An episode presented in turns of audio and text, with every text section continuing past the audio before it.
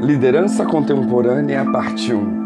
Conjuro-te, pois, diante de Deus e do Senhor Jesus Cristo, que há de julgar os vivos e os mortos, na sua vinda e no seu reino, que pregues a palavra. Inste a tempo e fora de tempo, redarguas, repreendas, exortes, com toda longanimidade e doutrina porque virá tempo em que não suportarão essa doutrina, mas tendo comichão nos ouvidos, amontoarão para si doutores conforme as suas próprias concupiscências, e desviarão os ouvidos da verdade, voltando às fábulas. Mas tu, se sóbrio em tudo, sofre as aflições, faze a obra de um evangelista, cumpre o teu ministério. 2 Timóteo 3, do 1 ao 5. Paulo adverte a Timóteo sobre a extrema corrupção dos últimos dias. Parece estar relatando o nosso contexto atual.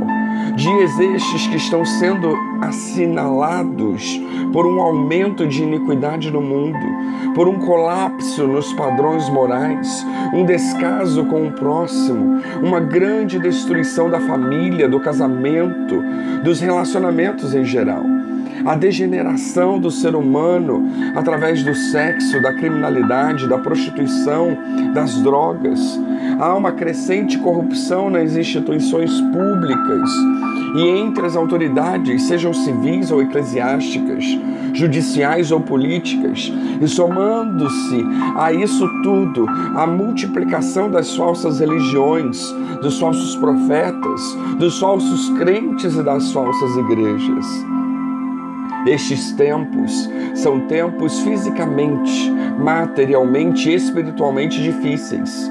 Contudo, Paulo não fala isso. Para nos desanimar, ao contrário, faz a advertência a fim de nos preparar para sermos verdadeiros líderes, nos animando a permanecer fiéis ao senhorio de Cristo e a buscar a constante unção e poder do Espírito Santo, com os quais seremos capazes de não só sobreviver, mas como também vencer e a liderar nestes tempos difíceis. O mundo está desesperado para encontrar verdadeiros líderes. A sociedade atual, em todas as suas camadas, necessita de homens e mulheres que inspirem confiança e que possam conduzir outras pessoas na conquista de benefícios significativos e permanentes, que atendam às reais necessidades dos povos e das nações Deus está à procura de pessoas para que sejam a solução a esta necessidade. Ezequiel 22:30 diz: Busquei entre eles um homem que tapasse o muro e se colocasse na brecha perante mim a favor desta terra, para que eu não a destruísse, mas a ninguém achei. Estamos hoje ouvindo e entendendo esse anseio divino. Estamos com disponibilidade para enxergar, escutar e sentir. Esse é o primeiro passo do discernimento vocacional.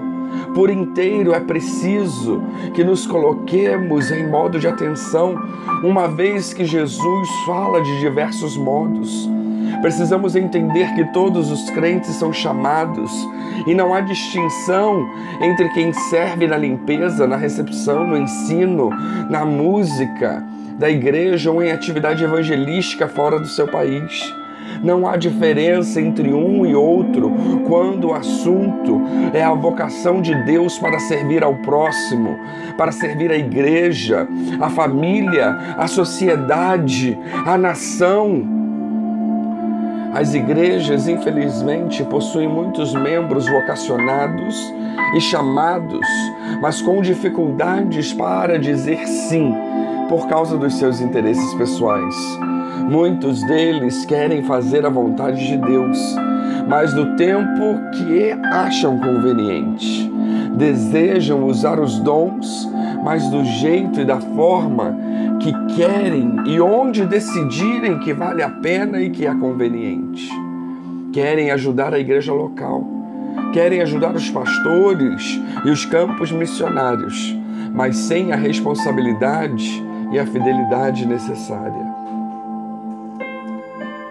Diante disso, Estamos dispostos a dizer sim à vocação, ao chamado de Deus?